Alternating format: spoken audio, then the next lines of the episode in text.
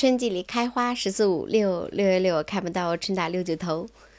你好，我是 T 糖，早晨七点在河北唐山向你问候，新年快乐。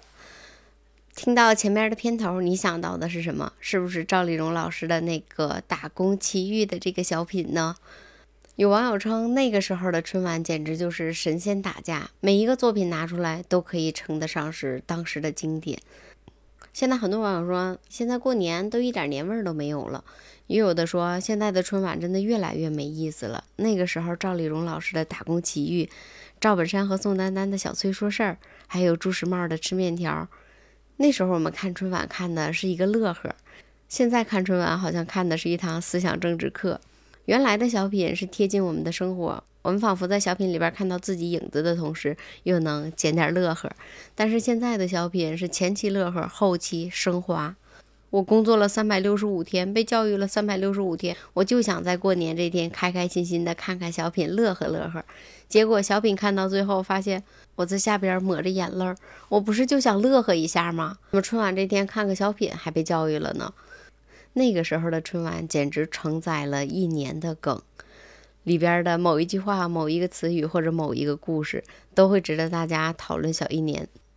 但是现在春晚里边的小品，好像是这一年度的年度总结梗。我们在里边重温我们这一年遇到了哪些梗，甚至有的时候我们都觉得小品里边硬加进去的梗，会让人稍微觉得有一点点的尴尬。我好像每年都看春晚，但是每年春晚都没有再给我留下特别深刻的印象。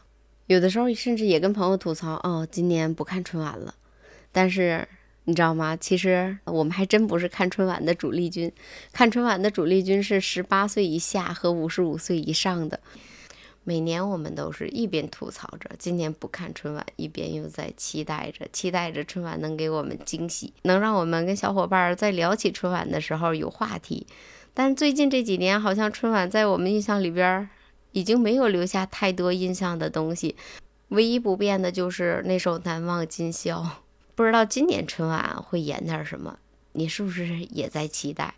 哎，我在想一个问题啊，你说，如果春晚可以点自己喜欢的明星，你最想点谁？